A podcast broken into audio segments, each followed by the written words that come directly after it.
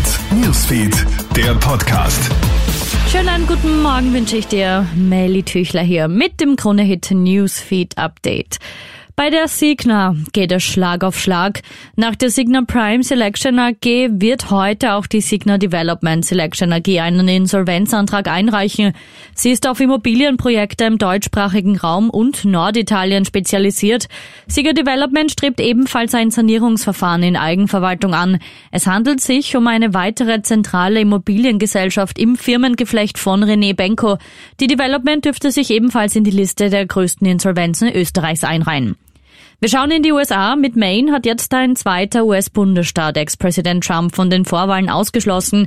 Wegen seiner Rolle beim Angriff auf das Kapitol am 6. Jänner 2021 sei er gemäß US-Verfassung nicht für das Amt geeignet. Trumps Team will gegen die Entscheidung berufen. Vor eineinhalb Wochen hat ja bereits der oberste Gerichtshof in Colorado Trump mit der gleichen Begründung von den Präsidentschaftsvorwahlen ausgeschlossen. Sieben Milliarden Schilling sind nicht umgetauscht worden. In den österreichischen Haushalten liegen noch immer fast Schilling im Wert von 497 Millionen Euro herum.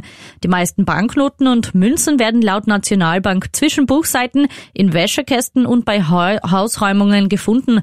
Heuer wurden alleine 900.000 Stück 10 Groschenstücke umgetauscht. Bis auf ältere Serien ist ein Umtausch für dich jederzeit unbegrenzt möglich. Und Kevin allein in New York zählt zu den beliebtesten Weihnachtsfilmen ever. Ist dir schon mal aufgefallen, dass Donald Trump darin vorkommt? In einem Interview mit der US-Nachrichtenwebsite Business Insider erzählt der Regisseur Chris Columbus jetzt, warum Trump dabei ist. Laut diesem habe er sich damals seinen Gastauftritt erzwungen. Trump selbst meint, er sei angefleht worden, in dem Film mitzuspielen. Um welche Szene es geht, siehst du online auf KroneHit.at. Newsfeed, der Podcast.